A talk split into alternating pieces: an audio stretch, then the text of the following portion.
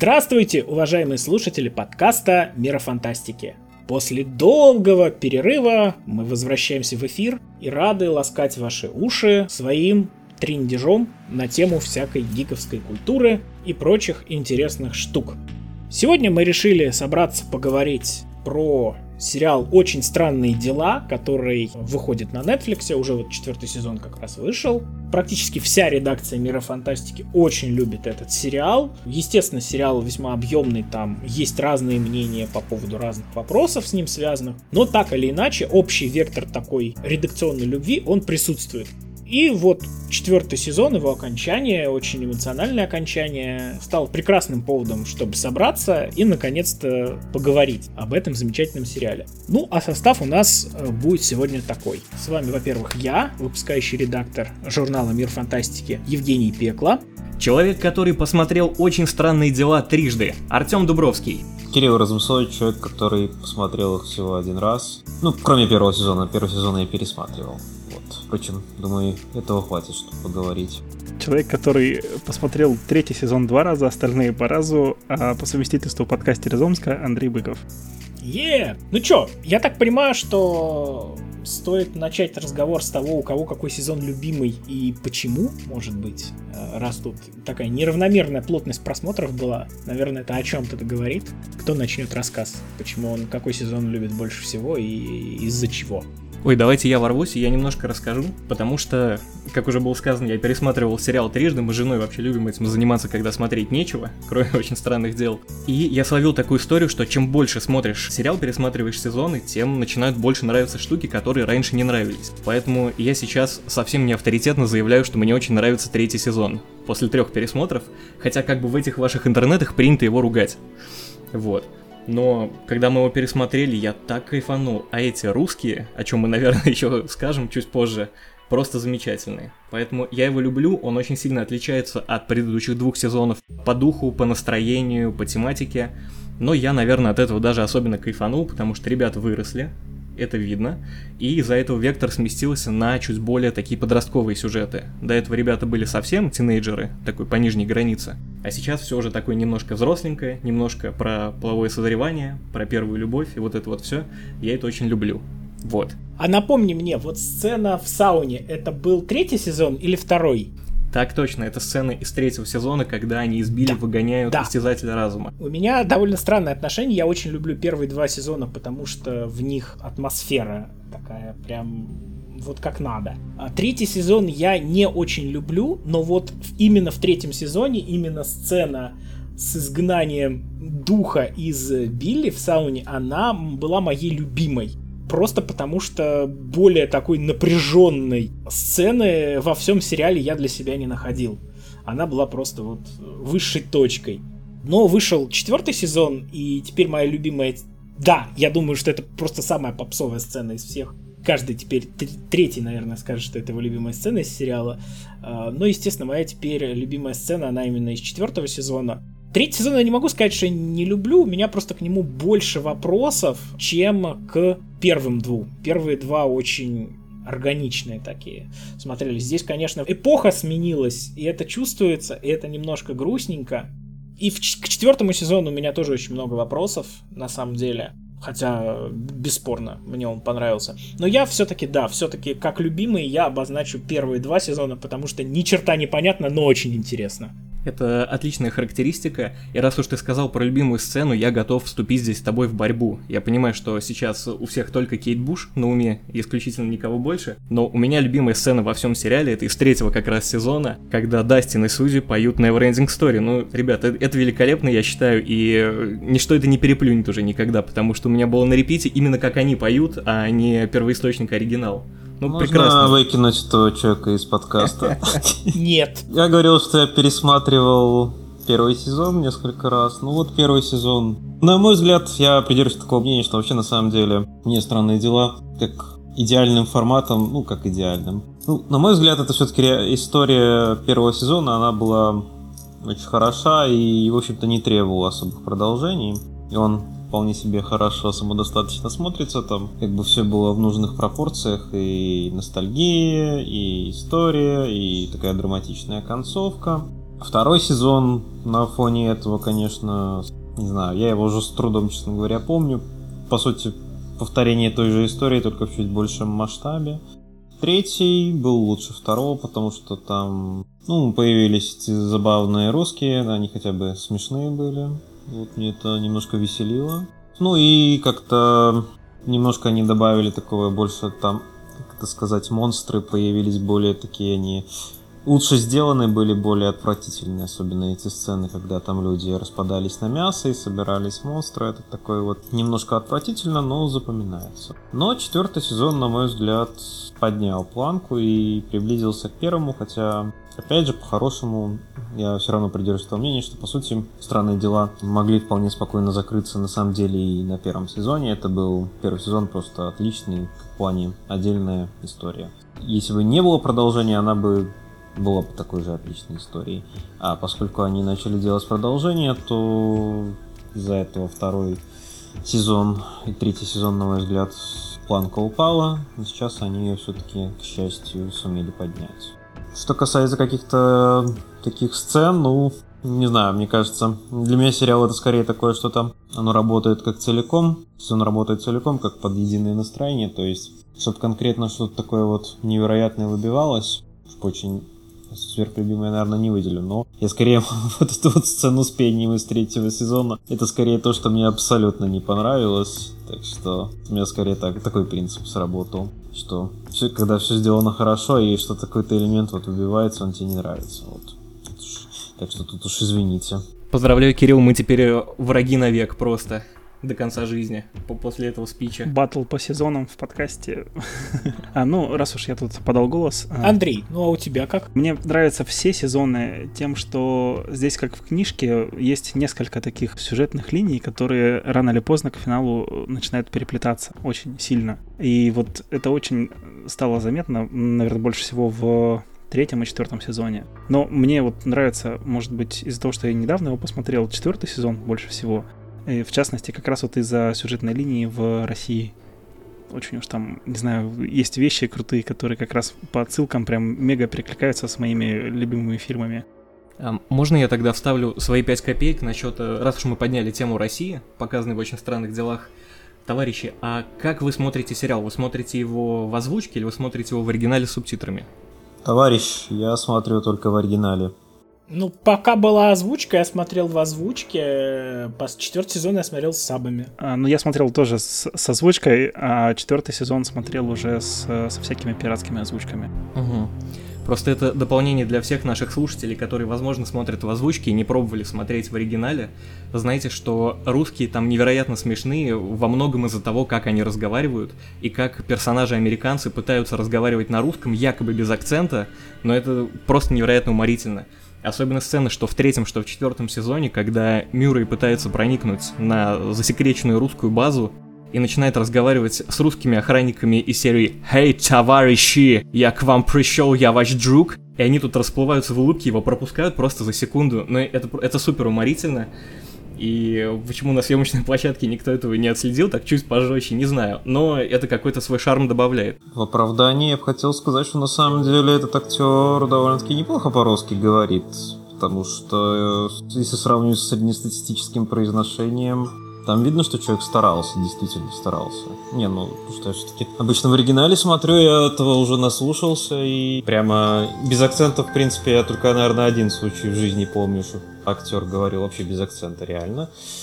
И то я до сих пор не уверен, что это может все-таки какая-то копия не была битая. Ну вот, а так он... Они старались, в четвертом сезоне старались, в третьем явно было видно, что это так для фона скорее, в четвертом пытались произносить как можно более качественно.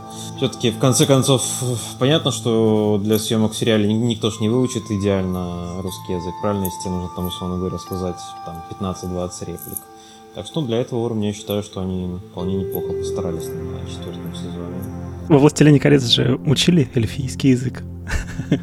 Например. Ну ладно, это такое не очень хорошее сравнение. А, я еще хочу добавить, что в оригинале с субтитрами еще один такой довод смотреть четвертый сезон в том, что там обкатывается новая технология озвучки. Там какой-то очень крутой звук, я не помню название технологии, что там, если у тебя специализированная какая-то система, ты каждый звук его слышишь совершенно по-другому, там какой-то 3D-звук. То есть там упала ручка, ты слышишь не просто, что она шмякнулась. Каждый там удар ее там слышишь, каждый перекат, вот, это, вот эти все звуки. И говорят, это безумно крутая вообще технология, и с ней только смотреть стоит. Я еще хотел сказать в оправдании их разговоров, что, по крайней мере, можно оценить обычно качество по тому принципу, что если ты слушаешь, как они пытаются говорить на русском, и тебе не нужны субтитры, чтобы понять, что они пытаются сказать, ну, значит, все-таки старались люди. И тут в большинстве сцен э, субтитры не были нужны, чтобы понять, что они говорят. Как бы, ну, понятно, что окончания смешные и все такое, но все-таки я бы сказал, что прогресс. Нет, с этим я и не спорю ни в коем случае. Я, в общем, про общий настрой, насколько весело это выглядит, когда еле говорящие по-русски товарищи врываются на засекреченную базу, их так легко пускают. Но, продолжая всю эту тему, хочу сказать, что в четвертом сезоне Камчатка, вся вот эта тюрьма, где держат Хоппера и вот это все, это показано очень классно. И вообще колоритно и замечательно. И видно, что шоураннеры и вообще вся съемочная команда очень круто над этим поработала. Потому что параллельно выходили очень странные дела и выходил новый сезон пацанов, там тоже часть сюжета происходила в России, и было видно, что у команды очень странных дел консультант по России, он работает сильно лучше, чем э, консультант у пацанов, потому что там, ну, есть на ютубе такие разборчики, где можно прям докопаться до отдельных моментов, как выглядят вывески, где слова, ну, переведены очень дословно и совсем не по-русски, как э, люди разговаривают, какие-то фразы, какие-то вот микрофишечки. То есть в общем плане это незаметно, но если захотеть докопаться, ты докопаешься. В очень странных делах таких моментов в разы меньше, и от этого восприятие более цельное. То есть ты смотришь и такой, типа, ну да, заморочились, Россию показали, в общем-то, неплохо. Ну, не считая, конечно, телефона автоматов, которые можно позвонить из Америки. Ну да. И в третьем сезоне, это когда да. говорит, «А, самое главное, чтобы была водка столичная. Такой весомый аргумент тоже. Да, вот я, вот я про этот момент а, и именно говорю, вот я прям влюбился в этот момент и в Мюррея, когда вот он это все проворачивает. Знаете, вот когда шел третий сезон, я пребывал в абсолютно розовой уверенности, что вот вся вот эта побочная линия со злыми русскими нужна только как дань моде тех лет, э, как дань уважения, что, дескать, вот тогда было модно показывать Evil Russians, и поэтому мы их вставляем в сериал. Но в четвертом сезоне, э, когда дело уже двигалось к концу, я изменил свою точку зрения, я понял, что это все сделано не только за этим, а главная мотивация вообще всего этого действия заключалась в том, чтобы просто показать, как американцы, как крутые американцы, да неважно, как просто крутые мужики, как крутые герои, жгут, мочат а, в офигенно антуражной, мрачной русской тюрьме вот этих вот тварей с изнанки. Просто потому, что это безумно крутая сцена, и ради нее можно было потерпеть спокойно вот эту вот длинную в два сезона побочку, подводку, Просто потому, что сама по себе вот итоговая сцена, она безумно, безумно, безумно крутая. Мне кажется, сбоку прикручена команда, где вот 11.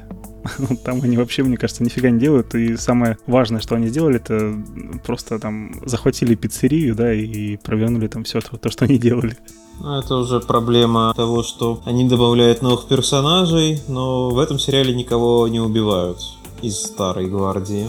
Поэтому персонажей становится все больше. Ну, как-то получается, что кому-то везет больше, кому-то везет меньше на экранное время. Даже с учетом того, что они хронометраж подняли очень солидно. Но все равно. Да, я тоже скажу, что, на мой взгляд, вот это вот братья, они выглядели... Уилл, Джонатан, этот Растаман пиццерийный, они выглядели, конечно, что им не очень в этом сезоне повезло. Такая довольно-таки побочная линия досталась, которая из всех, наверное, наименее такая интересная важная. Ну, по крайней мере, по моим личным ощущениям. Я согласен на 300%, если не больше. И меня в их линии убивает даже не то, что они как бы, ну, по факту они выполняют э, роль просто того, что они куда-то ездят и кого-то возят. То есть, э, в общем-то, можно было сценарно это все придумать вообще без их участия, как бы все разрулилось и произошло. Но, понятно, они должны были найти 11, они должны были ее отвести, как-то там все это придумать. Но мне обиднее всего во всей этой истории, что бедный Уилл Байерс, которому вот он, только страдает, а в этом сезоне добавляется еще так называемый гей-пэник, когда он просто смотрит на Майка, вздыхает, страдает сутками и, в общем-то, ничего больше не делает. А про то, что у него есть связь с изнанкой и он может чувствовать монстров с изнанки, нам показывают в одной сцене в, в финальной серии, когда, в общем-то, уже над городом целый апокалипсис там сворачивается. В общем, это очень странно, и я удивлен, почему ему так мало внимания нормального в этом сезоне. При том, что даферы говорят, что, в общем-то, финал всего сериала будет разворачиваться именно вокруг Уилла, и он сыграет какую-то очень серьезную роль в сюжете. Вот интересно посмотреть, как это будет, и интересно, почему сейчас этого так мало. Но, может быть, э, цель как раз в том, в четвертом сезоне была в том, что раскрыть век, но подвести как раз к финалу. И в финале, может быть, Уилл, не знаю, такая теория, может быть, он станет векной или станет там решающим борцом против векны, кто знает. Я вообще, знаете, какую жду не то что концовку, а финальную сцену, я жду, знаете, такой чисто анимешный замес, когда выйдет 11 воевать с век на его армии, выйдет Уилл, у которого резко из ниоткуда проснутся способности, потому что у него тоже есть связь с изнанкой, и как-нибудь это все пропишут. И тут выйдет Макс, поднявшийся из комы, потому что ее тоже коснулся Векна, но она осталась жива. И как-нибудь окажется, что у нее либо дар предвидения, либо тоже она как-то что-то может влиять на изнанку, и они втроем начнут просто избивать, знаете, истязателя разума, как вот э, в финале прошлого сезона пацанов, они Штормфронт, там, девчонки месили ногами. вот такую сцену я хочу. Я вот все пытаюсь понять, а кто все-таки кому прислуживает? Истязатель разума Векни или Векна истязателю разума? В каких они отношениях находятся? Это великолепный вопрос, потому что в четвертом сезоне нас как бы обманывают. Ну, нам проговаривают по-разному. Сначала персонажи сериала как бы доходят до того, что Истязатель Разума является условным там королем этого Теневого Королевства, а Векна является, грубо говоря, генералом его армии. Дастин это проговаривал. Да-да-да, то есть это прям четко вслух говорится, но в финальной серии мы видим, когда нам рассказывают историю Генри Крилла и как он попал, в общем-то, в изнанку впервые, мы видим, что Истязатель Разума в тот момент это бесформенная абсолютно масса тени, и Генри ее своими способностями превращает вот в этого паука, которого мы видели во всех предыдущих сезонах. Поэтому я склоняюсь к той версии, что изнанка была просто каким-то бездушным, бездумным миром, и Генри ее своими способностями превратил в то, что мы видим сейчас. И дал некое сознание, некую цель. Да, я тоже к этой версии склоняюсь, и это меня разочаровывает, потому что вот вся магия изнанки, на мой взгляд, для меня работает как ну вот в ней есть что-то такое хтоническое, первозданное, что это вот как мир лангольеров, вот, вот то самое вчера, которое доедают лангольеры, вот для меня изнанка была чем-то вот из этой категории. А когда выясняется, что это просто какой-то пустынный параллельный мир, который был изменен по образу и подобию городка пришельцам из нашего мира, это лишает этого места полностью всей этой хтонической магии, всего вот этого вот интересного, за что мне так изнанка нравилась как концепт. Вот я очень не хочу, а именно к этому все идет, например, то, что изнанка, она копирует э, действительность с отставанием примерно, в общем-то, в столько лет, как туда попал Векна. Нет, там, по-моему, она была создана в тот день, когда пропал Уилл. Они же когда заходили в этот дом в поисках оружия, там же она открывала дневник и говорила, что это запись в ее дневнике последняя, скопированная, она сделана в день исчезновения Уилла. Типа, ну, как в первом сезоне, короче. А, да, был такой момент. Когда первый сезон только вышел, еще не было никакого второго сезона, то там тоже, помню, была фанатская теория, что, типа, изнанка создала, 11 ее создала, до этого, по сути, это было просто пустое измерение, и она наполнила его. То есть, ну, в принципе, если к этому сведется, по сути, будет как возвращение той старой теории фанатской. Мне гораздо интереснее, чтобы Векна все-таки на самом деле оказался по факту действительно генералом, а не единственным мыслящим существом с изнанки. Все-таки я эту сцену трактую встречу Векны с истязателем как то, что истязатель при нем увидел зрителя и принял некую форму вот эту вот не то, что Векна из него вылепил такое существо, а то, что Истязатель все-таки ее принял, обнаружив некий разум рядом с собой. Но вот то, что Уилл э, как трактует вот это все, то есть он говорит, что Векна живой, потому что я по-прежнему чувствую Истязателя, это все-таки немножко тоже в сторону теории о том, что на самом деле всем заправляет Векна, и если так, то это грустненько. Потому что получается, что четвертый сезон, вот у нас в рецензии сказали, что это «Война бесконечности» от мира сериалов. Я бы скорее сказал, что это пятый роман о Гарри Поттере от мира сериалов. Орден Феникса. потому что тут и Акклюменция фактически в полный рост представлена, и силой дружбы надо от злобного дядьки отбиваться, и да, у, у злобного дядьки было непростое детство, отягощенное суперспособностями. Ну, в общем, мне приятно то, что там есть такие вот патрианские нотки, как к большому патроману, но вот если все сведется к очередному Волдеморту, я буду скорее разочарован, потому что изнанка, мне кажется, должна быть более хтоничной и более непостижимой. Мне все-таки кажется, что главным гадом будет Векна, потому что весь четвертый, ну, большую часть четвертого сезона нам рассказывает историю, тогда как Оди получил вот эти свои силы, как там все это произошло, и нам прям раскрывает этого персонажа номер один. Нам и рассказывает, почему он стал таким, откуда он вообще взялся, прям полностью-полностью прописывает персонажа, грубо говоря, за один сезон. И если нам, не знаю, в пятом сезоне какого-то нового злодея или там что-то еще переиграют, мне кажется, это будет не так интересно. А вот Векну, чтобы они добили его уже окончательно силой дружбы. Было бы круто. Нет, это вполне имеет смысл, потому что описать Векну, если он будет даже не главным антагонистом всего сериала, все равно он будет единственным человеком-антагонистом, пусть и с той стороны. И в этом смысле есть смысл его раскрывать. А какую-то неведомую хтонь, ее раскрывать смысла нет. Она неведомая хтонь. Вам больше про это ничего знать не надо. У нее не должно быть никакой там предыстории или еще чего-то. Она как бы плохая и непостижима. Ты думаешь о ней и сходишь с ума. Лавкрафт знал, что придумывать. Ну, а может быть, тогда такой вот заход. Э, нам в четвертом сезоне показывают картину, которую нарисовал Уилл, где вся вот эта партия их, она сражается против трехглавого дракона. А мы же знаем, да, что у нас там есть три таких главных антагониста с изнанки. Это Демогоргон, это Истязатель и Векна. Может, они из всех троих как-то будут, не знаю, может, там что-то триединое какое-то вылезет, попытается навешать люлей, и наши герои как раз вот будут все это вот троице противостоять. За, я думаю, даферы просто найдут какой-нибудь фильм, из которого они отсылки не вставляли, и возьмут финальную форму монстра оттуда грубо говоря. Потому что в этом сезоне они явно пошли по кошмару на улице Вязов. Да-да-да-да-да. Особенно в первых сезонах это было заметно. Ну и даже Роберту Ингунду дали небольшую камео, по сути. Я его даже, вот если честно, не узнал. Я даже не знаю, что там еще осталось из 80-х, что они еще не взяли там. Надо как подумать. Инопланетянин. Не, инопланетянин же в первом сезоне еще был, когда они на велосипедах катались и уезжали от нехороших агентов. Так что не, инопланетяне уже просто проехали мы. А сейчас у нас 86-й год уже там, то есть тут уже... Робокопа еще не было, наверное, Хищника, что там еще было в то, в то время. Кролик Роджер. Чернобыль. А, ну, кстати, Чернобыль под пятый сезон, да, вполне. С учетом того, как они четвертый закончили. Я, кстати, не знаю, как кому, но мне, мне немножко это показалось странным, это немножко решение именно закончить четвертый сезон именно вот на этой сцене. То есть не, не когда у его там показывают, что там волосы на затылке, грубо говоря, встали, когда он там говорит, что он чувствует истязателя разума, а именно что там над городом вот это вот э, сгущается, там растения умирают, и все это потому что, ну, просто это как бы техническая причина банально, потому что актеры-то ведь все-таки взрослеют. Скажем так, меня одного напрягали некоторые сюжетные дыры в четвертом сезоне. Особенно это, конечно, касается линейки с ГУЛАГом, назовем ее так. Когда контрабандист, например, сдает свой схрон, там обнаруживается преступник, значит, силы правопорядка забирают преступника, при этом не трогают контрабанду. Потом этот преступник сбегает повторно, но никто даже не думает залезть, посмотреть, а не сидит ли он на этом складе опять. Мне кажется, им было некогда второй раз.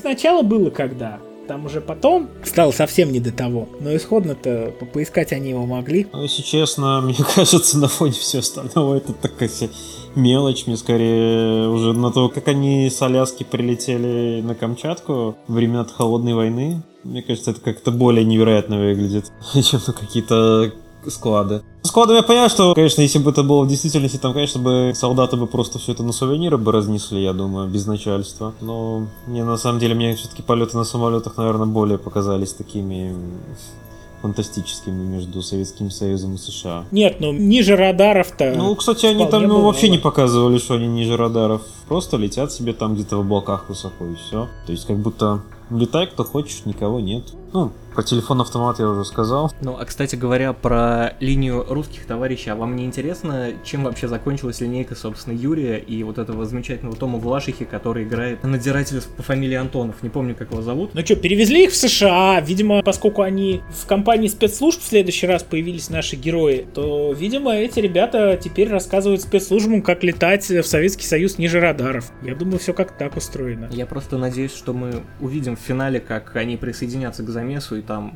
помахают еще кулаками немножко, потому что, ну, персонаж Тома Влашихи, он просто, ну, харизматичный дядька, потому что сам актер хорош. Но персонаж Юрия вот этого, он просто прекрасный, замечательный, он нереально смешной и дурацкий, и я, я вот прям в него смотрел, влюблялся, очень классный дядька получился. И мерзкий при этом. И мерзкий, удивительно просто. Вот такая мразота, но при этом, когда я думал о том, что его сейчас схватят, куда-то сдадут, и он в сюжете больше не появится, мне становилось грустно, потому что, ну, запоминающийся перс получился, я хотел, чтобы его было чуть побольше. Но вы заметили, что в финале четвертого сезона не было Мюррея со всей командой?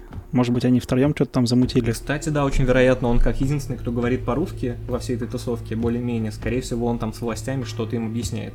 Кстати, возвращаясь немножко на пару тем назад, когда мы обсуждали финал и кто главнее Векна или Истязатель Разума и что будет дальше, мне понравилась версия Жени, но мне кажется, все-таки версия, скорее всего, будет к чему ведут даферы, что Векна все-таки главный. Но это подарит нам возможно, если это решат сделать, парочку очень крутых сцен, потому что если этот век на Генри, он же номер один, умеет с помощью своих способностей подчинять себе жителей изнанки, то получается 11 ты тоже это умеет делать. И то есть, мне кажется, вполне себе может быть сцена, где Оди переманивает себе стайку демогоргонов, и они начинают меситься уже на стороне главных героев за Хокинс. То есть вот такой я бы посмотрел. И получается такой финал, как было в новенькой Horizon, если ты играл. Да-да-да. Forbidden West. Кстати, вот опять же, не могу просто не поговорить про дырки. Ну, неужели мне одному не кажется полным идиотизмом, что супер сильного и одаренного и откровенно злобного парня сдерживала какая-то несчастная хренотень, вшитая под кожу, которую он там мог, не знаю, заточенной зубной щеткой из себя в любой момент извлечь. Почему вот это такая просто мега дебильная система безопасности для самого опасного человека на свете? Ну он же, блин, он как магнита. По местным меркам крутизны-то. Я еще задавался вопросом, как они там постоянно персонал в эту лабораторию набирали. Ну, то есть, получается, если посчитать, сколько раз там всех убивали, это уже три раза, наверное, или четыре. Этот всех убил, потом, когда 11 создало портал, там всех поубивали, и во втором сезоне всех поубивали, потом там русских всех поубивали. И если в пятом сезоне там кто-то будет работать, я уже не знаю, где, где они всех этих людей берут. А, ну еще ж убили все, еще ж убили всех в этой лаборатории. Закрыли ж лабораторию давно. А так открыли новую лабораторию, и там что, что случилось с персоналом? Всех убили? Как они людей набирают? Типа молодой, молодой коллектив? Слушайте, я предположу, что у них очень хорошие отпускные и ДМС. Вот, поэтому все туда идут работать обязательно. Самая главная сюжетная дырка, самый главный вопрос, наверное, у меня возник э, в именно вот уже в финале четвертого сезона, откуда в русском ГУЛАГе меч Конана. Это, кстати, очень хорошее замечание, потому что, ну, я так понимаю, что это была вообще такая штука, что надзиратели собирают просто набор какого-то очень странно выглядящего около средневекового холодного оружия, чтобы заключенные на потеху дрались с этим демогорганом и как бы выживали. Что выглядит странно, но как бы допустимо. Но то, что там есть этот меч, это нам подарило очень классную сцену, которая, кстати, это такая сейчас будет отсылочка к прошлому спичу Жени на тему Гарри Поттера. Вам не кажется, что сцена, где Хоппер отрубает мечом голову Демогоргану, это один в один сцена, как Невилл разрубает Нагайну в финале э, вообще всей саги про Гарри Поттера? Она прям один в один сделана. Да, да, похоже. Ну да. А когда Нэнси стреляла из дробовика, это Терминатор 2. Да, да, да, это был... Вот я про себя в этот момент подумал, это лучший выстрел из дробовика со времен судного дня. Я только одного не понимаю, как это вот работает? Почему можно Демогоргона пули его не берут, но мечом его можно разрубить? Это как-то странно. А он был поджаренный, поэтому ослабший. То есть просто так он мечом не разрубился бы. Классная такая еще отсылочка, мне кажется, тут же Вайнона Райдер играет, а она играла также и в четвертом чужом, который называется Воскрешение. И тут такие тоже схожие сцены есть. Тут в колбах эти демогорганы. И в четвертом сезоне были в колбах всяких, в, авто, в автоклавах попытки скрещивать чужих с людьми. И там, и там, получается, их сжигают. А, а, нет, подождите, а здесь они вырываются, да? Та часть истязателя разума, которая содержалась в этой тюрьме у русских, она вырвалась, э, вселилась в этих, и они забегали. Ну, тут я вообще в этом сезоне добавились отсылки, которых вроде я раньше не, помню, там, например, когда штурмовали солдаты эту под скрытую базу, это ж прям как новая надежда, то же самое, там они стоят, ждут, когда двери взломают, солдаты, у них даже каски, как в Звездных войнах, например. Тоже такая явная отсылка была. Я вообще не очень понимаю, как, как это типа работает, что типа одни американские солдаты без вопросов стреляют в других американских солдат. И типа никого это не напрягает. Вообще никто не парится. Ребята, вы присягу одной стране давали, вы чего? Вы совсем долбанутые. И даже никто там не пытается пленных никаких брать. А генерал э, на, на американской территории занимается пытками американского гражданина. В общем, какие-то такие моменты прям неприкольные как-то это все стрёмненько. Самая стрёмная, наверное, часть всех очень странных дел, это то, что там у правительства не две руки, а десять рук, и каждая не знает, что делает рука, другая, и лупит по ней изо всех сил. И на фоне такой вот анархии, уже там то, что самолеты во времена холодной войны летают э, во враждующее государство, отряд русских покупает себе торговый центр, чтобы там пробивать дырку в другое измерение, это уже, мне кажется, какими-то просто мелочами на фоне вот этого вот трындеца. Мы же сюда не за реализмом идем, а за ностальгией, за ссылками, за вот этим всем. И то есть сюжетные дыры, но они везде же бывают. Не, ну, ностальгия хорошо, но, конечно, на одной не тоже не увидишь. Все-таки уже по 80-м это... Ну, нельзя же вечно ностальгировать по 80-м, правильно? Поэтому, на мой взгляд, и было, что почему мне, мне лично второй и третий сезон воспринимаются такой провалом, потому что там они не знали толком, что делать, и по сути повторяли тот же самый сюжет, что в предыдущей части. А в четвертом сезоне они наконец-таки решили немножко что-то другое попробовать, и вот такой пошел крен, по крайней мере, в сторону кошмара на улице Вязов, то есть где есть э, не какой-то там, условно говоря, да, истязатель разума, но это какой-то такой все равно такой довольно абстрактное зло.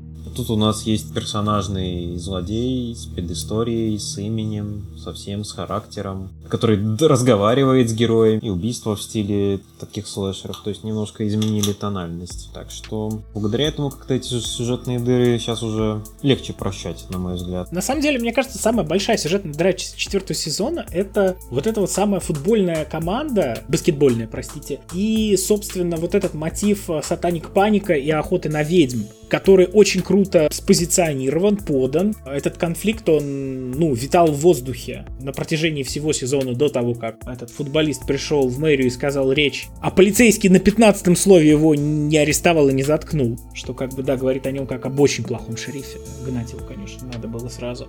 То есть нам это нагнетается, нам это подается, и в финале это нужно ровно для того, чтобы произошла одна драка на кулаках. Ну, хорошо, полторы драки. Все весь город с вилами и факелами ищет этот э, Hellfire клуб и не может ничего найти, и не может никак повлиять на сюжет. И у меня есть ощущение, что эту линию, в принципе, прописали просто для того, чтобы было чем занять персонажа из классической команды. Потому что он все время, они не знали, вот, что бы ему такое поручить, вот как бы его показать в выгодном свете. Он ну реально, вот из всей их классической четверки он там смотрится как какое-то пятое колесо. У всех есть какие-то важные роли, а, а он почему-то в стороне все время как бы. Ну, это прямо как в «Охотниках за привидениями», где было три, ну, типа да. бел, три белых героя, и они взяли Уинстона просто по объявлению. Не знаю, может это специальная такая отсылка или случайно Нет, получилось? у меня есть просто ощущение, что сценаристы реально не знают, что делать с этим персонажем. Как будто они его прописали, вставили, ну типа потому что так правильно, так более сбалансировано, так более а, правильно с точки зрения исторической вот перспективы, что в такой компании обязательно должен был какой-то вот э, чернокожий парнишка тусить, потому что это было увлечение для всех, для каждого, а не только там для белых избранных исходно его появление, оно было совершенно правильным, и он очень хорошо смотрелся. Но потом со временем они перестали понимать, что с ним делать. И вот даже его любовная линия с Макс, она тоже какая-то, ну не знаю. Я просто в четвертом сезоне я про это не вспомнил, пока мне вот в лоб не сказали, что, ребята, помните, вот у нас были какие-то отношения. Я такой, э, что, правда? Вот у моего любимого персонажа Макс э, были какие-то шуры-муры с этим парнем? Серьезно? Почему я про это ничего не помню? Ну да, Макс у меня, безусловно, любимый персонаж, который с, с момента своего появления далеко назад задвинула и одиннадцатую, и всю мужскую компанию. Не знаю, и в принципе, наверное, женские персонажи, конечно, очень хороши в этом сериале, там куда просто не тыкай, они все суперские. Но Макс вот прям моя любимица, и в этом смысле финалка ее линии в четвертом сезоне мне как раз представляется достаточно логичной. То есть у Дафферов какие у них стояли проблемы? Во-первых, после тех мучений, которые пережил персонаж, убить его, просто убить, они не могли, потому что это, ну, просто фейл. Этот персонаж такого не заслужил. Он слишком огромную работу проделал, чтобы его просто взять и слить. Это, извините, не Игра Престолов. Это что-то другое. С другой стороны, им нужно было, чтобы открылся портал, потому что вот по сюжету им уже нужно было, чтобы великое зло наступало и великая кульминация в пятом сезоне случилась. Поэтому они вот ее то убили, потом воскресили, потом она где-то в подвешенном состоянии не пойми где находится, и, видимо, как Гэндальф в середине пятого сезона вернется и покажет Кузькину мать. То есть во многом для меня четвертый сезон это именно противостояние Макс и Векны, да, а не 11, например, и Векны. Хотя вроде бы исходно это их конфликт. Но вот Макс в нем принимала как-то даже больше участия. Она стала жертвой, выжила, а потом добровольно вернулась, чтобы помочь. То есть ее жертва, она прям действительно колоссальная. И это только усиливает мою любовь к этому герою. Верните ее. Ты прав, я хочу сказать э, насчет э, финалки Макс, как э, завершился ее сюжет. Она действительно задвинула всех остальных персонажей, и очень круто поработала сама актриса Сэдди Синг, потому что мы до этого Макс знали как очень саркастичную такую улыбчивую девчонку, и здесь она выдает прям жесткую драму, и в это веришь, и прям искренне грустишь из-за того, что ей грустно. Но я все равно считаю, что момент с ее финалом это полный фейл, потому что то, как все завершилось, в итоге это неплохо, что Макс сломлена окончательно, причем уже не только морально, но уже и физически, прям вот буквально. Но мне кажется, не стоило делать сцену, как ее вообще убивают, потому что тут тебе показывают, что все-таки 11 это вундервафля, который может спасти вообще всех и каждого, если это будет нужно по сюжету, и это очень портит впечатление от всех остальных сюжетных линий. И мне кажется, нужно было остановиться на том, что Векна начинает калечить Макса, прям ломает ее по полной, ее спасают, и просто она остается в таком состоянии вот именно вот эта точка невозврата, когда ее убивают, ее просто не стоило ставить. Вот без нее вообще все было бы отлично, я бы вообще чего угодно простил. Ну, посмотри, просто если бы эту точку не поставить, то тогда им пришлось бы выписывать какую-то длинную подсюжетку, придумывать какую-то некую четвертую жертву, быстро ее вписывать, вводить. Они могли использовать для этого Лукаса, например так как с ним все равно делать нечего. Нет, Лукас должен жить дальше. Почему черные черные больше не умирают в сериалах, фильмах, да? Я бы скорее бы на эту роль э, Седрика Дигори, ну, в смысле, вот этого капитана баскетбольной команды, потому что, да, он на меня... Так он и так умер. Да, я заметил, что он умер, но его не Векна убил, а просто он допрыгался со своими. Я хотел сказать, что лично мне Макс в втором сезоне она меня очень дико бесила. В третьем стала получше персонаж. Ну, именно понятно, что это от сериала зависит, это не то, что актеры играют то, что им дают. Ну, в четвертом сезоне, да, и она, наконец, получила нормальную сюжетную линию, позволила ей, да, действительно стать центральным персонажем. Но единственное, что опять мы возвращаемся к уже упомянутой проблеме того, что в этом сериале, если кого-то и убивают, то это только персонажи, которых э, добавили в сезон. То есть во втором сезоне это был Шон Эстин, а в четвертом, я забыл, как актера зовут, который сыграл Эдди Мансона. Что, кстати, немножко, да, возможно, они уже об этом жалеют, потому что этот персонаж всем очень понравился. Но получается так, что они убивают только тех, кого добавляют, а тех, кто был изначально, они не умирают и переходят дальше. Я даже не уверен, что они опять не воскресят персонажа Мэтью Мадайна, потому что вы вроде как, конечно, подстрелили несколько раз, но и что, в первой части на него Дима Гаргон прыгнул, ну, что-то он потом вернулся вполне себе живой, только на нарисовали ему шрам на лице. Так что сами по себе эти вот фейковые смерти в каждом сезоне, типа 11, Хоппер, теперь вот Макс, когда они вроде умерли, а потом они опять воскрешаются. И понятно, что Макс, она же не для того ее оставили в живых, что в следующем сезоне она просто пролежала в больнице, правильно? Рано или поздно она свернется. Ничего в этом смысла. То есть они как-то немножко драматизм всего этого. Ну, мне кажется, что идеальное, что можно было сделать, э, это, наверное, Макс э, получает вот э, травмы, переломы, сотрясение мозга, впадает в кому, как бы остается в больнице. Этого, значит, Векна, матерясь, быстро находит себе кого-нибудь еще там из баскетбольной команды и с его помощью открывает портал. Это было бы, наверное, чуть понятнее и лучше. И да, точно так же у нас сохранилась бы сцена при этом, где 11 11 пытается нащупать Макс ментально и не может ее нащупать. Но, скорее всего, этот вариант им в голову приходил, и, скорее всего, они его отвергли по соображениям темпа. Скорее всего, ради того, чтобы ничего нигде не провисало. Я думаю, что дело было как-то так. Мне, конечно, не очень нравится то, что 11 делают э, такой вот прям всесильной. И прям, ну, в четвертом сезоне уже откровенно параллели с Иисусом проводят. Вот она там, понимаешь, э, в распятом виде висит, потом она мертвых воскрешает. А откуда мы знаем, что она воскресила? Нам же не показывает сам э, момент воскрешения. Может быть, она что-то другое сделала. Может, она векну в Макс спустила. Или там, или силы свои отдала. Мы же ничего этого не знаем до конца. Ну, она не может отдать свои силы, как мы выяснили, поскольку структура ее сил нам в четвертом сезоне довольно подробно описана. То есть ее потеря сил это был инсульт. То есть это не, не та сила, которой она может поделиться, или а, которую она может как-то вот отобрать у кого-то. Это не квантуемая штука. Это просто некая способность, которая зависит от состояния твоего мозга. Если честно, ее потеря сил была, наверное, лучшим сюжетным решением четвертого сезона, потому что, да, это... Третьего. Ну да, скорее да, третьего, заранее на четвертый. То, что это, ну, по сути, проблема фильмов про Супермена, правильно, он слишком сильный кто может составить достойную конкуренцию Супермену, а у нее силы уже действительно уже даже уже даже превосходят Супермена, потому что Супермен-то вроде никого еще, кажется, не воскрешал. Здрасте, но в первом фильме-то он планету назад крутил. Ой, блин, точно, да. Ну ладно, ошибся, да.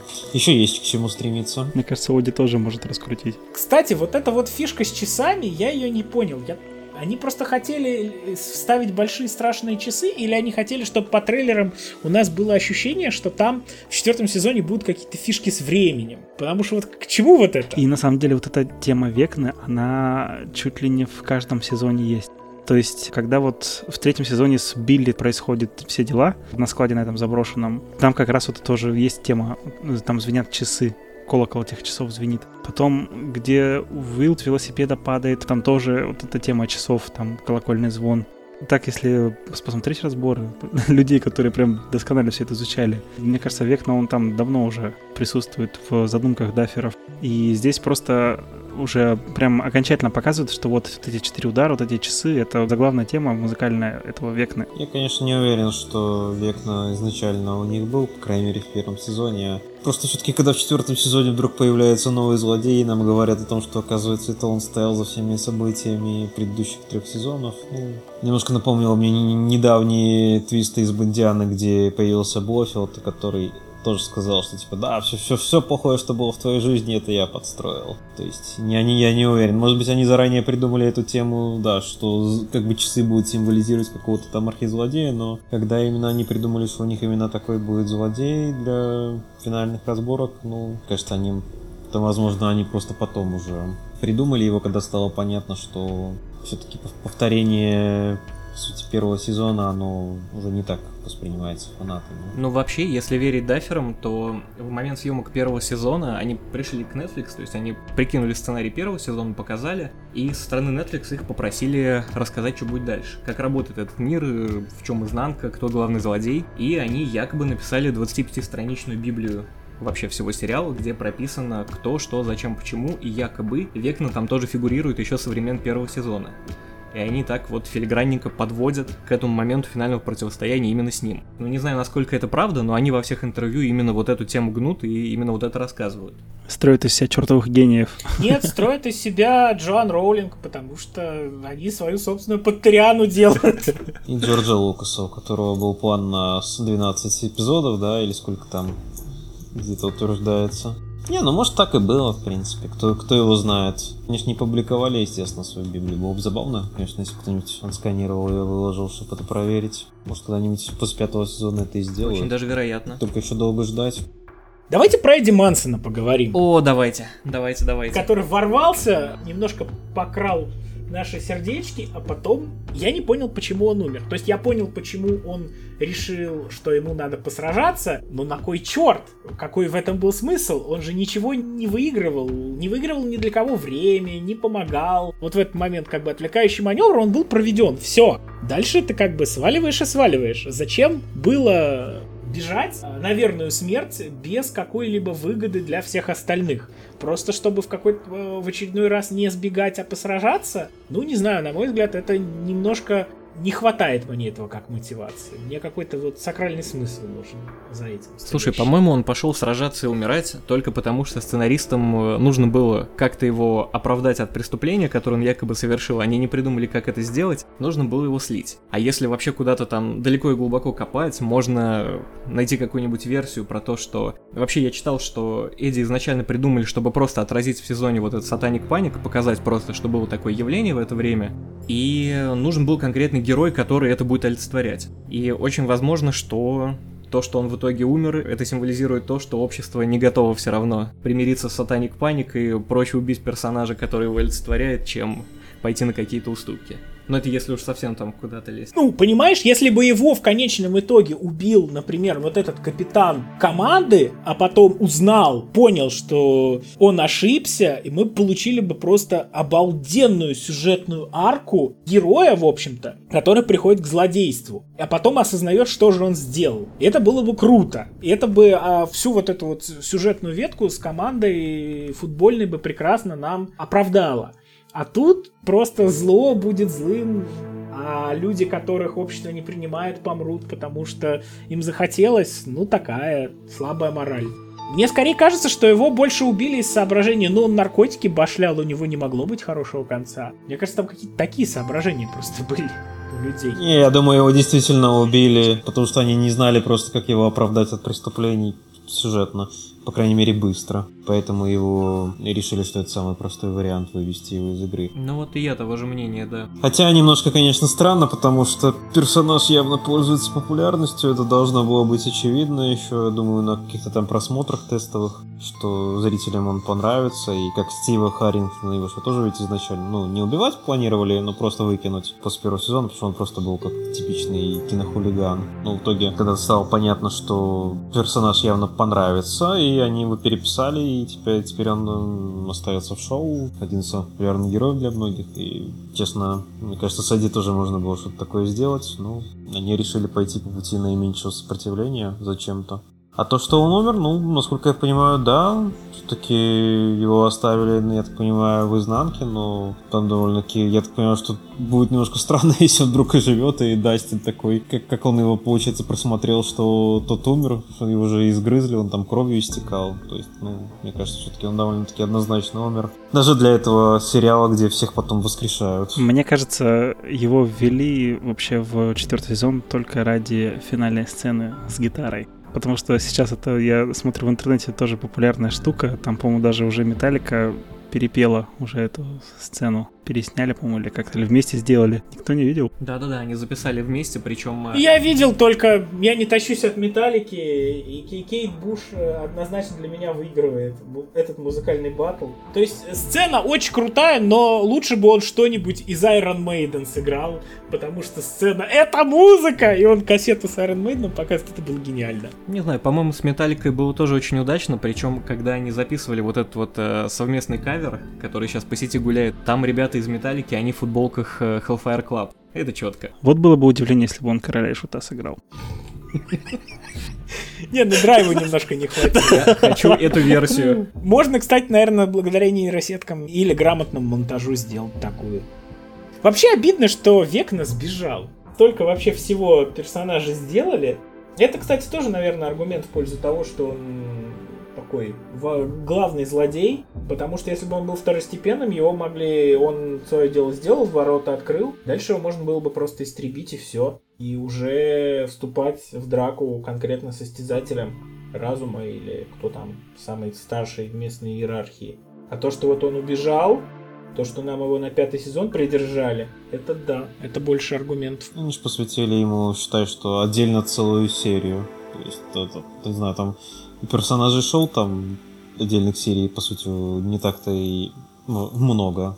Ну, кроме 11, наверное, вообще, может быть, ни у кого нет. А у него целая серия, то есть, ну, явно его не для этого, на него столько времени не тратили, чтобы он вот чисто на четвертый сезон появился. Кстати, а вот во время сцены из воспоминаний в больнице, кто купился на его ложь? А кто его не заподозрил с самого начала? Есть такие? У актера слишком характерная внешность, чтобы можно было поверить, что он добрый и невинный. Не знаю. Я купился. Я его вообще не, не подозревал. Ну, просто мне казалось такой проходной персонаж. То есть я как-то сначала даже не обращал внимания, что на нем как-то концентрирует все-таки внимание и наше, и 11. И я вот до самого последнего момента, когда вот уже он там начал людей убивать, я даже не подозревал. Не знаю, может, я такой наивный, там, верующий в лучшее там будущее, в, в, в лучших людей. Но я вот прям до конца не знал. Ну, мне, мне просто казалась очень слабой его версия относительно того, что... А знаешь, вот тут папа, он всеми манипулирует, он придумал такой вот план, чтобы тебя тут, значит, другие ученики пристукнули, потому что он тебя боится. Он папа, если ему что-то надо сделать, он возьмет и сделает. Он здесь главный. Интриги может плести только кто-то другой. А то, что ты недавно получил электрошоком по шапке, скорее всего говорит о том, что интриги здесь плетешь именно ты. И верить тебе вообще не стоит. Но, конечно, то, что выясняется, что это был просто просто воспитанник, который круче всех остальных, и ему давали спокойно общаться с другими детьми, это у меня в башке не укладывается никак. Ну как так можно-то? Ну, вы, вообще о чем думаете? Какие меры безопасности? Нет, я согласен, вообще очень странная история, что его взяли, по сути, сотрудником, надзирателем над другими детьми, с учетом всех его способностей и его супер э, жестокой мотивации, о которой как бы папа знает изначально. Это вообще максимально мутная линия, но я, кстати, как и Андрей, я не словил вообще, что это Векна, потому что было довольно много новых персонажей, и он выглядел как просто чувак в проброс. И я почему-то думал, что это не настоящий человек, а это какая-то проекция сознания 11, потому что она пересматривала свои воспоминания, по сути. И я думал, что это какой-то условный проводник по ее разуму, который в итоге ее выведет вот к правде. Но оказалось все чуть запутаннее. Может, это тонкая отсылка к «Чужому 3», где был врач, который сидел в тюрьме и потом не смог найти себя на воле и так остался. Может, с ним то же самое, он сидел в этом центре а потом остался какой-то момент работать надзирателем. Нет, вполне возможно, что они хотели, э, чтобы он с другими детьми общался, чтобы у него какие-то навыки эмпатии развились. Ну, потому что он психопат вот в прямом смысле этого слова, то есть это человек, который совершенно не одупляет эмоции других людей, не понимает вообще, что это такое, что надо с кем-то считаться, кроме себя. Ну, такой весьма характерный персонаж. И то, что он на фоне этого обладает э, такими экстраординарными способностями, это весьма печально. Но мне кажется, на месте папы его надо было просто ли, либо совсем изолировать, либо лоботомировать, ну, либо по порешать. Он просто, ну, слишком опасный был. И сдерживать его при помощи какого-то устройства, которое легко может удалить школьник, это верх глупости. А уж тем более он же видел, что он обрабатывает 11. Он же все по этим камерам видел. Неужели нельзя было сообразить? Конечно, понимаешь, он не обладает э, интеллектом Дамблдора. Мне нравится, как наш подкаст про очень странные дела в подкаст про Гарри Поттера превращается с каждой секундой просто так тихонечко этими отсылочками. Вот, ну, кстати, продолжая тему с э, Векной, с папой и с мотивацией, мне тоже кажется это все ужасно глупым решением. Но если, наверное, немножко копнуть, возможно, так лучше раскрывается для нас персонаж папы потому что он настолько самоуверен и настолько вот упивается своей вот этой властью, даже, возможно, мнимой, что он готов взять самое могущественное существо на вселенной себе в подчинение, просто чтобы смаковать этот момент. Ну, по крайней мере, я это так вижу, что вот он настолько злодейский злодей, что вот он готов пойти на этот риск, лишь бы ощущать собственную власть. Ну, по-моему, даже и уже и не злодей больше, папа, скажем так. Он и в первой части, в общем-то, тоже был не, не то чтобы прямо уж суперзлодеем, а тут он, в принципе, уже, по-моему, показывается как такой человек, типа Икар, не знаю, который слишком возгордился и полетел к Солнцу и подгорел на этом и разбился из-за этого.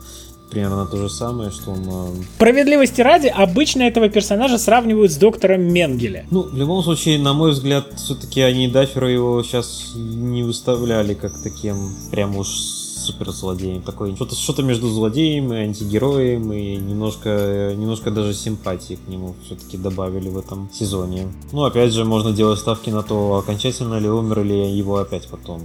Как говорится, мозг не задет, и он выжил. Нет, я думаю, что он окончательно умер. Знаешь, по какому причине? Просто потому, что там есть вот эта вот очень дурацкая сцена с ошейником, которая имеет только чисто символический смысл. То есть э, на 11 надевают ошейник, ничего с его помощью не делается, и в конце он этот ошейник размыкает символически. Типа, все, ты выросла, я тебя отпускаю, и помирает. Вот только если он помер на самом деле, эта сцена с ошейником имеет смысл. Все. Ни для чего больше его туда при приплетать нельзя было. Ну, может, он еще вернется как призрак силы, там, не знаю.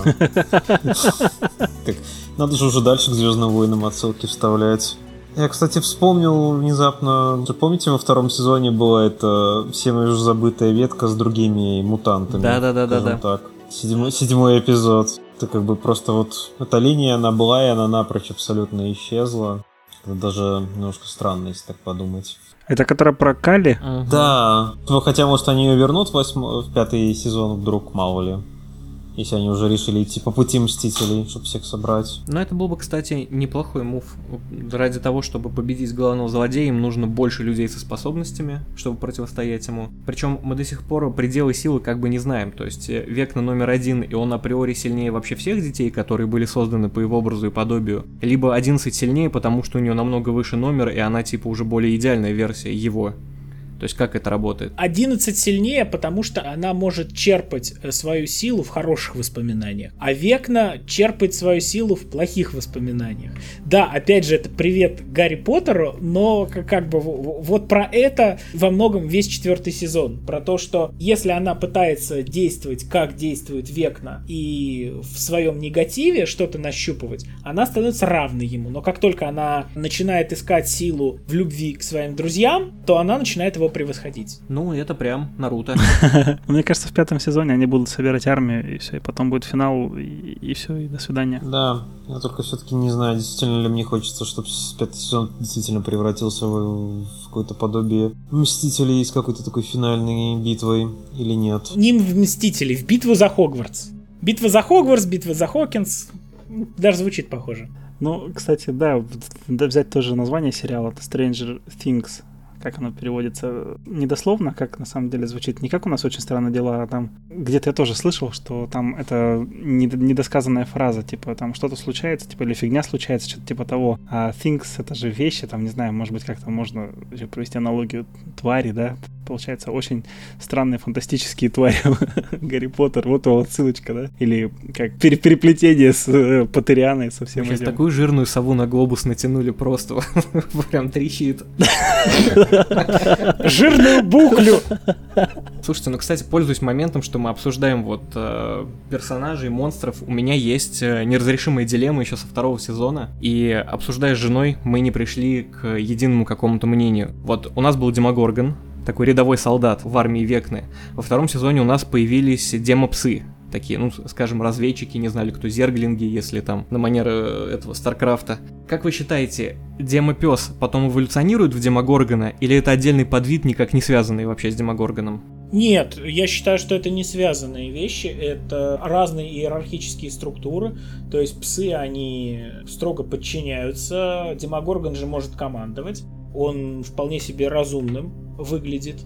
Так что я думаю, что тут, если говорить про, там, не знаю, категориями коллективного разума насекомых, например, то Демогоргон это такой вполне себе управленец среднего звена, а псы это обычные самые примитивные солдаты, которым вот команду фаз дали, они жрут.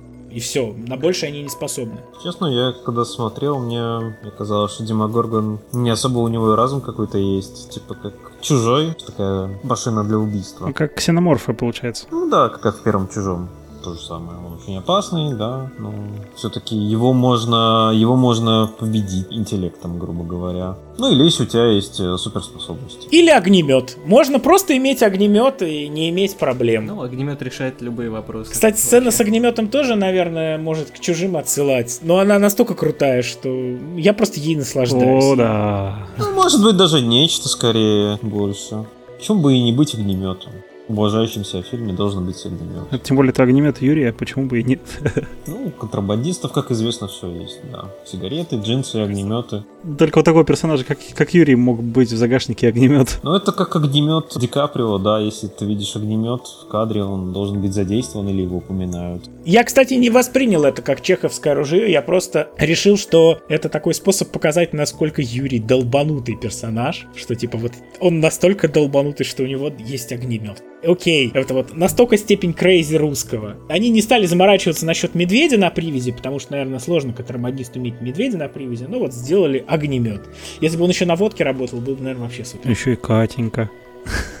Ну, знаешь, Катенька у меня вызывает э, вообще очень много вопросов. То есть, чувак посредине Обычный советский городка. контрабандист с вертолетом. Да, просто сидит целый день, собирает вертолет возле старой церкви, которая, ну, типа, вроде заброшенная, но видно, что она в хорошем состоянии. И, типа, всем пофиг. Окей, пусть собирается вертолет. Наверное, ему разрешили. Вот там дети вокруг не бегают, которые, ух ты, мы из местного дома пионеров, из кружка моделистов.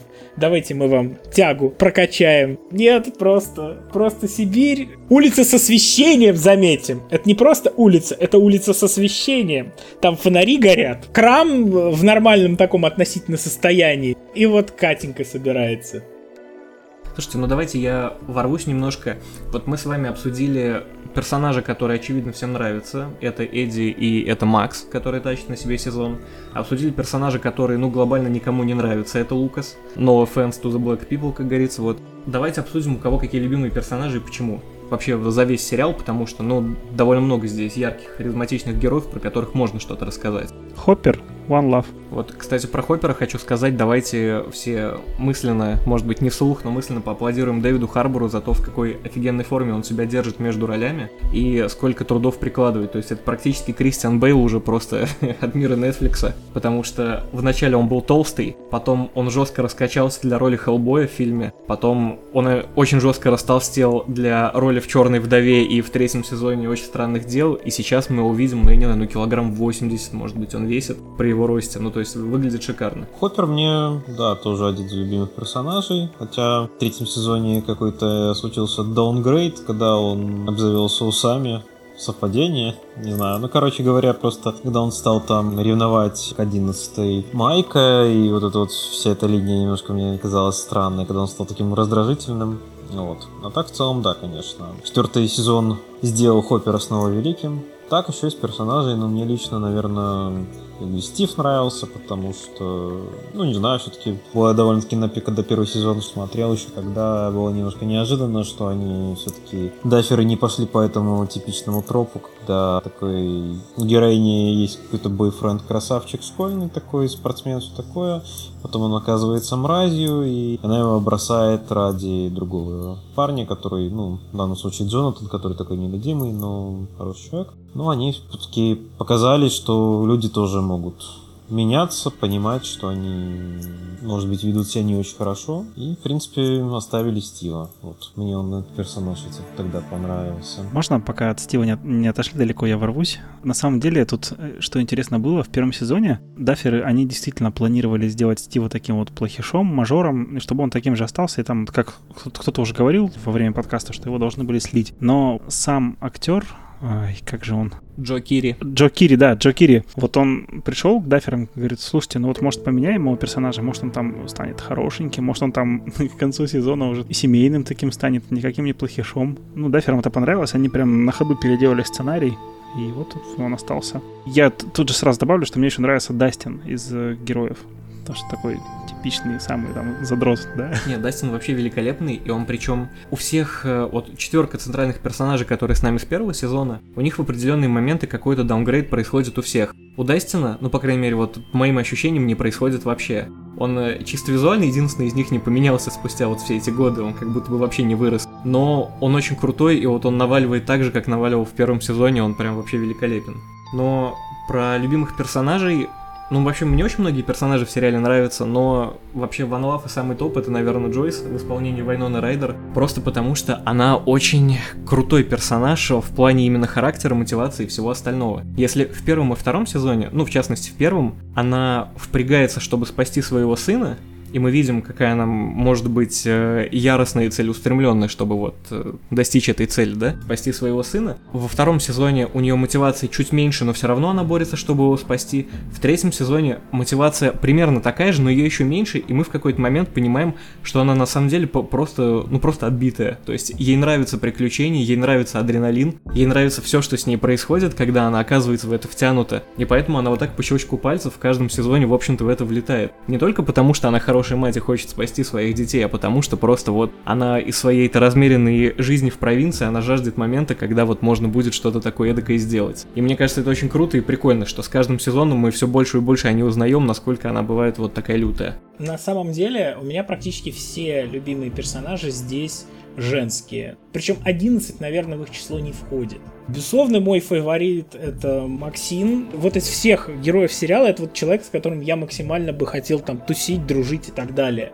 Безусловно, мне дико нравится Джойс э, в силу того, что это такая вот, ну, в общем-то, Сара Коннор, которая дорвалась стать матерью. И вот мы видим, как она дерется сначала за одного человека, который ей дорог, потом за другого человека, который ей дорог этим персонажем действительно невозможно не наслаждаться. Мне нравится Нэнси, такая правильная, хорошая девочка. Ты просто на нее смотришь и получаешь удовольствие от того, какая она хорошая.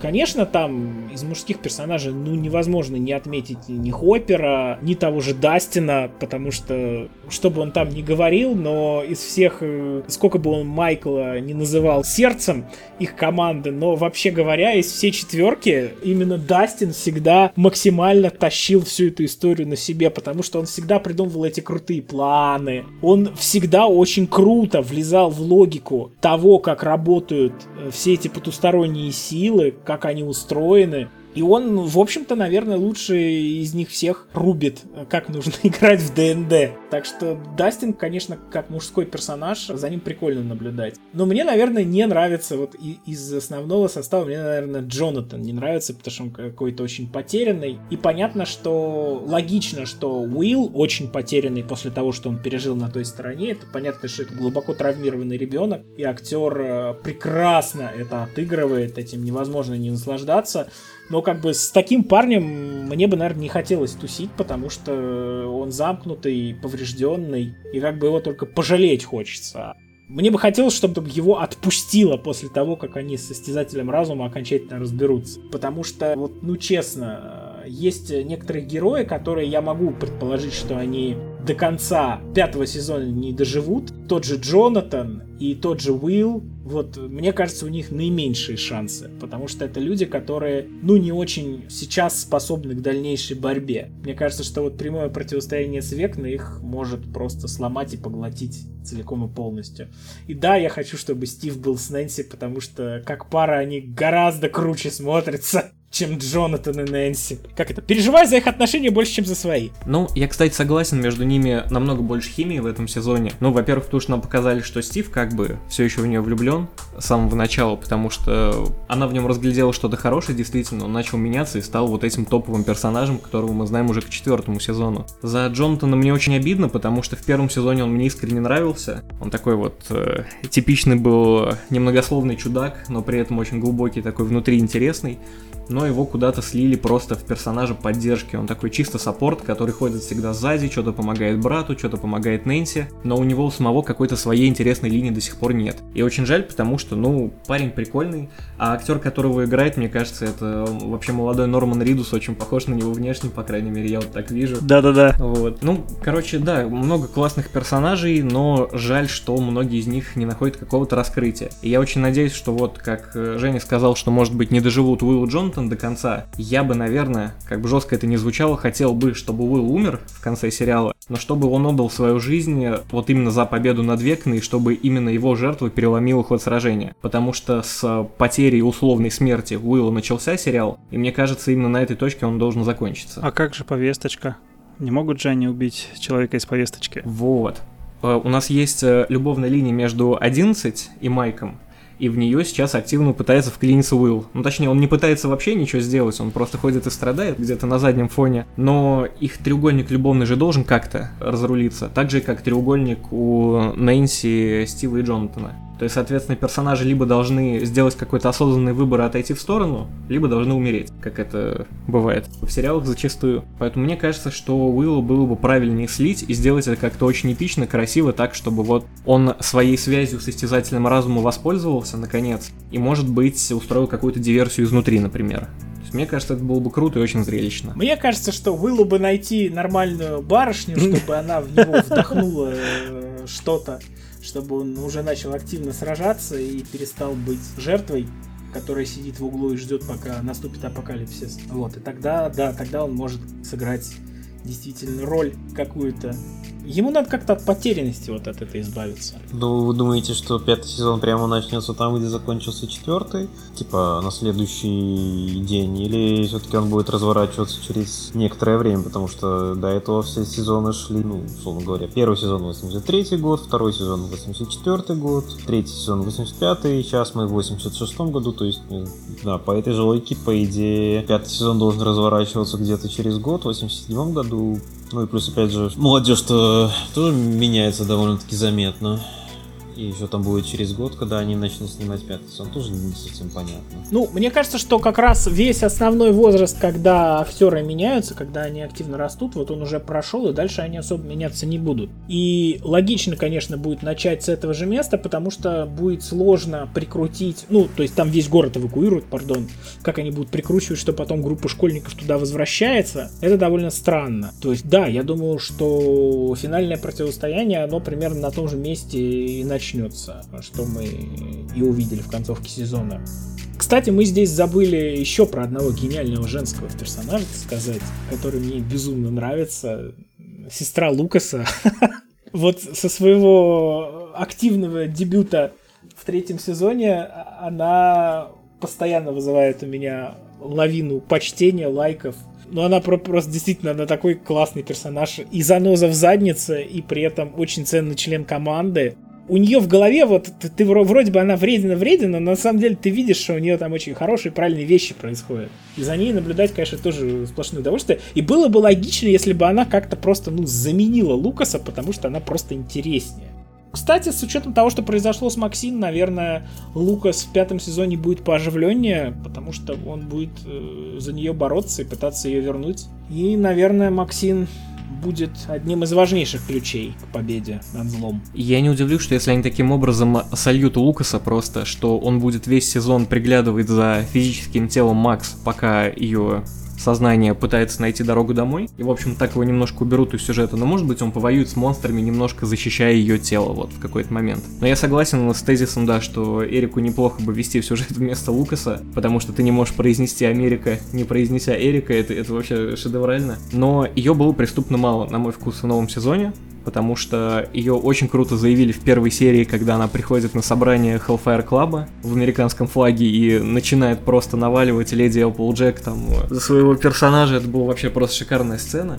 А потом она как-то быстренько уходит на второй план и становится опять просто занозой в заднице, которая как бы играет и против персонажей, вроде и за персонажей, и только к самому финалу окончательно принимает их сторону и начинает помогать. Мне кажется, раз мы уже определились, как бы нам шоураннеры это проговорили, что она теперь тоже гик, она задрот, она с ними корешится, и Адастина она вообще уважает как ролевую модель, там прям много на это намеков, то было бы неплохо ее сразу подвести к команде, чтобы она уже помогала с первых мгновений.